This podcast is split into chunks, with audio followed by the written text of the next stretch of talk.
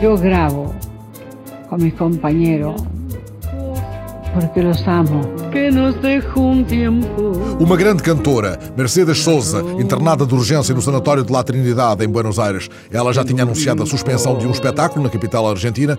La Negra Souza, como lhe chama El Clarim, vê assim adiada a apresentação do último disco, La Cantora, um disco de duetos no qual Mercedes canta com Juan Manuel Serrat e Shakira, entre outros. Aos 73 anos, depois de uma crise cardíaca, La Negra Souza, La Cantora, cai nas malhas de uma pneumonia. Estava desesperada, desesperada por. Uma exposição consagrada ao humor suíço.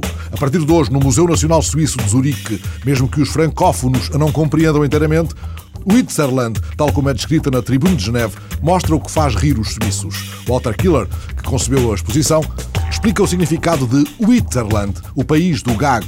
Ele garante que reuniu na imprensa, na rádio, no cinema, na banda desenhada, nas tiras dos humoristas, exemplos suficientes e surpreendentes, provando que os suíços são sensíveis ao humor.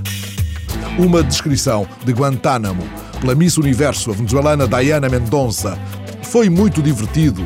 Visitámos os campos de detenção, vimos as celas onde eles tomam banho, como se distraem vendo filmes. É um belo, tranquilo e relaxante lugar.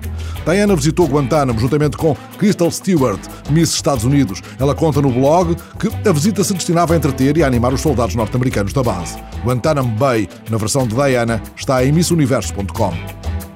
Um desaparecimento de Raul Alfonsín, antigo presidente argentino. Alfonsín morreu esta madrugada em Buenos Aires, tinha 82 anos. A vanguardia digital chama-lhe um caudilho da democracia que procurou castigo para o horror da ditadura. Foi ele que levou à justiça os responsáveis pelos crimes da ditadura militar argentina. Morreu tranquilo durante o sono.